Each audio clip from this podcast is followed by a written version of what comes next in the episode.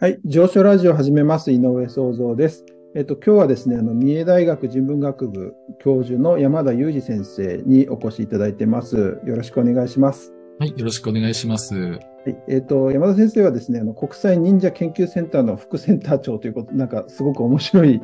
えー所属もお持ちなんですが、あの、ちょっと軽く自己紹介をお願いしてもよろしいでしょうか？はい。えー私、あの、まあ、1999年に、えー三重大学に赴任しまして、で、その頃は、あまあ、音量とかたたりとか、そういった研究をおしていたんですけれども、はい。おまあ、2012年からその忍者の研究というものを始めまして、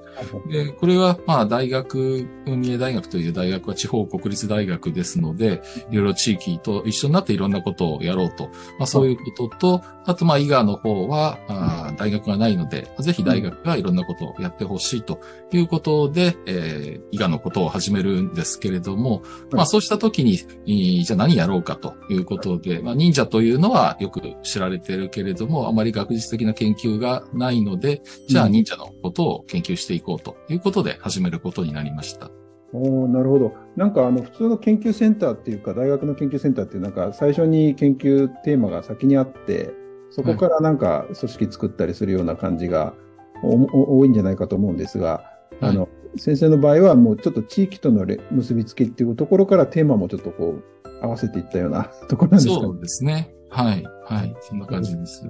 あ、あの、ど、どんな感じの研究というかされてるんですか？その忍者に関しては。そうですね。あの、おまあ、各地にいろいろな認知症があったりえーしますし、はいそれからいろいろこう記録などで、えー忍びに関する記録とかあるので、まあそういうものを探したりえーとかという形で、あとまあ外国にえー資料があったりすることもあるので、まあ私はそのアメリカの議会図書館でえー調査をやったりもしましたけれども、そういうことで、はい、いろんなところの資料を集めています。あ、なるほど。じゃあもう、あやっぱりその研究としては本当に純粋な研究として、そういう忍者のことをはいされてるということなんですね。そうですね。以上の研究をやって、そして、まあ、毎月、あの、伊賀にハイトピアというところがあるんですが、うんまあ、そこで忍者忍術学講座というものをして、もう150回ですかね。そのぐらいになります。へえ。なかなか人気なんですか？そうですね。あの、まあ、いつもだいたい100人くらい、あの、えー一緒でやってます。はい。すごいな。なんか、忍者って言ったらちょっと世界中にこう、興味がある人いそうなので、なんか、ええ海外にこう、なんですか、配信とかされるといいのかあそうですね。あの、それ、あの、録画して、あの、国際忍者研究センターの YouTube チャンネルから、あの、うん配信して、はい、やってます。あ、すごい。すごいですね。もう、もうまさにあれですよね。三重県の中でも、ちょっと伊賀って多分ちょっと内陸の方で、わ私もあの、去年実は伊賀を通って、それからあの、三重を通って名古屋に行ったことがあるんですけれども、はい。なんかちょっと中の方にあって、あの、なんていうんですかね、あの、昔ながらの街並みが残ってるというか。そうですね。はい。城下町がまだ残ってまして、まあちょっと、お古いというか、はい。昔ながらの、おもう、とどめているところがあると思います。はははいや、なんかそういうところでもまさにあの、なんていうんですかね、ルーツというか、そういったところでそういう研究センターがあるっていうのはすごいなと思ったりもあするんですけど。そうですね。あの、おそこに研究センターがありますと、あの、ここに、い私のところにこんな資料がありますということで、あの、お忍者の末裔の方が持ってきていただけるという、まあそんなこともあったりします。ああ、なるほど。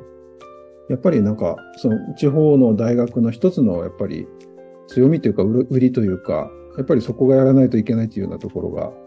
あるんでしょうね。そうですね。やっぱりまあ、あの、忍者というのは、この伊賀効果というところが、まあ一番、あの、い資料があったり、えー盛んになっていったところですので、まはいあそこに、まあ拠点を置いて研究をしていくということはやっぱり重要かなというふうに思います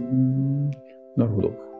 あの、ちょうど今 NHK の大河ドラマで、えっ、と、ちょうどその、どうする家康っていうので、はい。あの、忍者がちょうど出てますけれども、はい。あの、そのあたりも関わられたりされてるんですか？そうですね。私、あの、忍者交渉ということで、えー、携わっているんですけれども、あの、まあ、忍者の立ち振る舞いであったりとか、まあ、それからどんな道具を使ったらいいかとか、あそれからあの、言葉の使い方とか、まあ、そんなことも、あの、ちょっとアドバイスしたりしてます。おなるほど。結構がっつりとされてるんですか？それとも。そうですね。あの、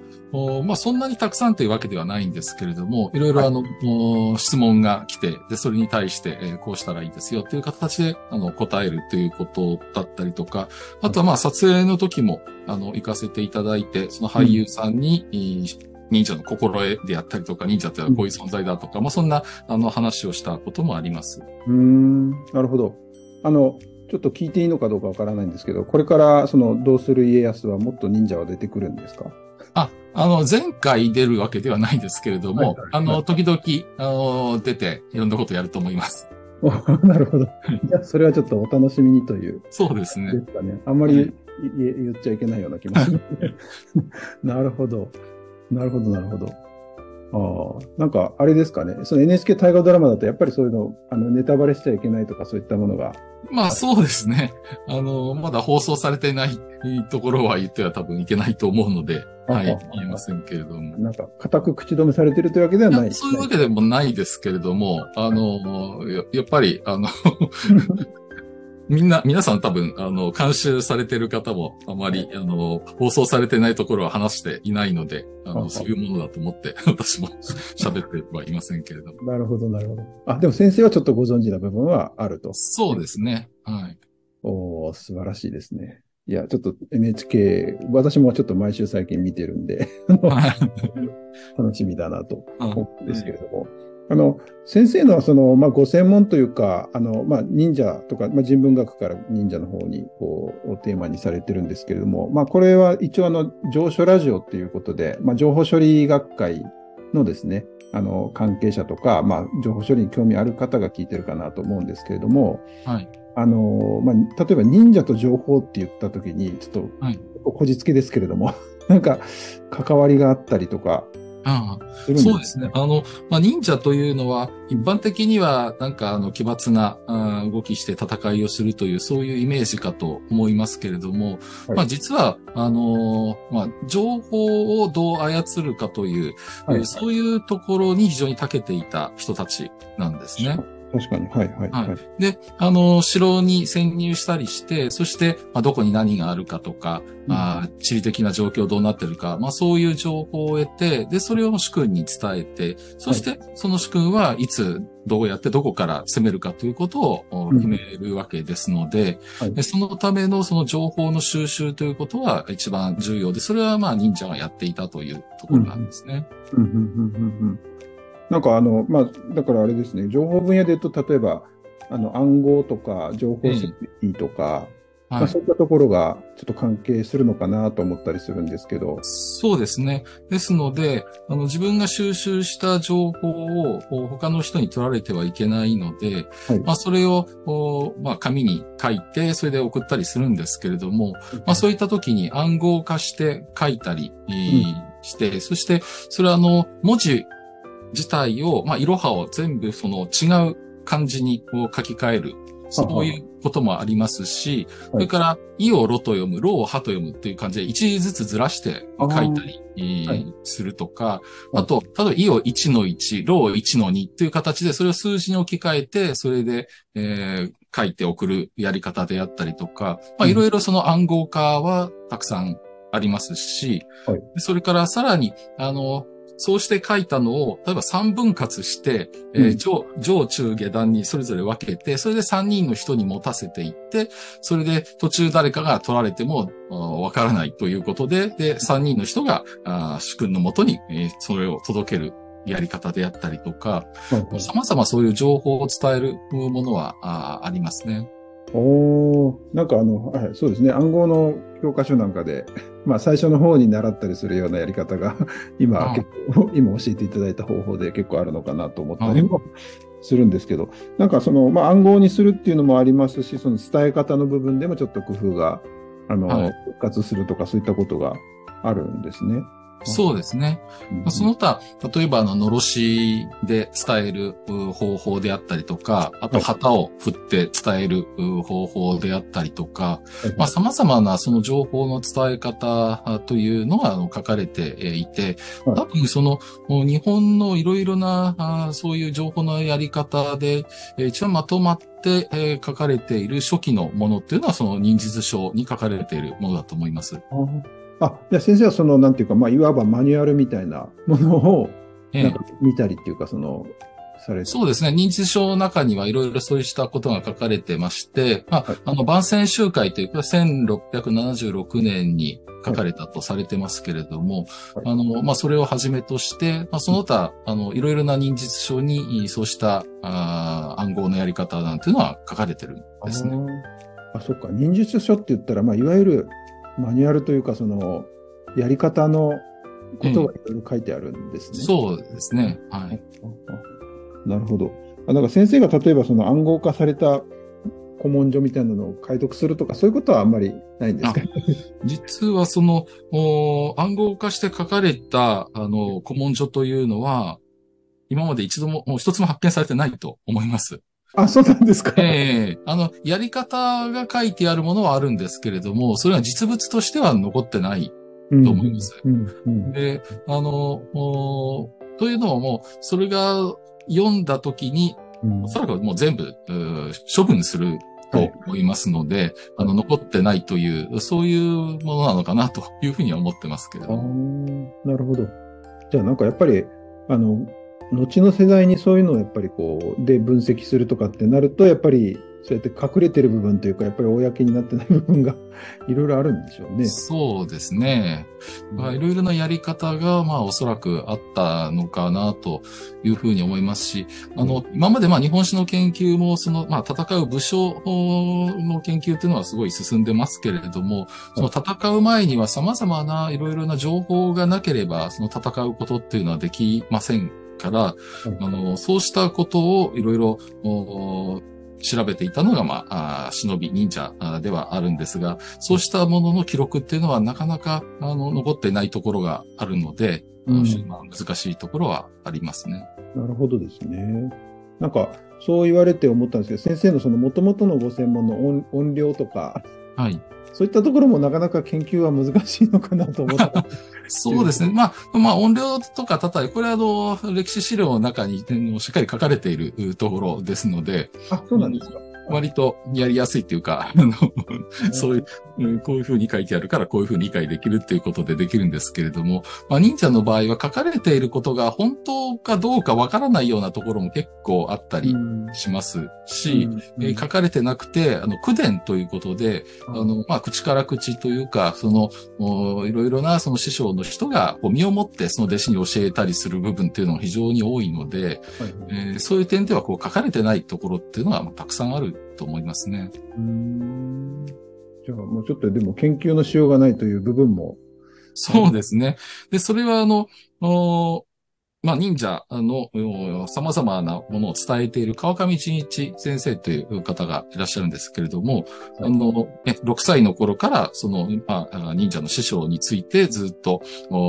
習ってきたということで、で様々なあの伝書も受け継いでいますし、それからあの書かれていないいろいろなことをこう身をもって受け継いでいるという、そういう方がいるので、うん、えー、そういう方にいろいろ教えてもらったりしています。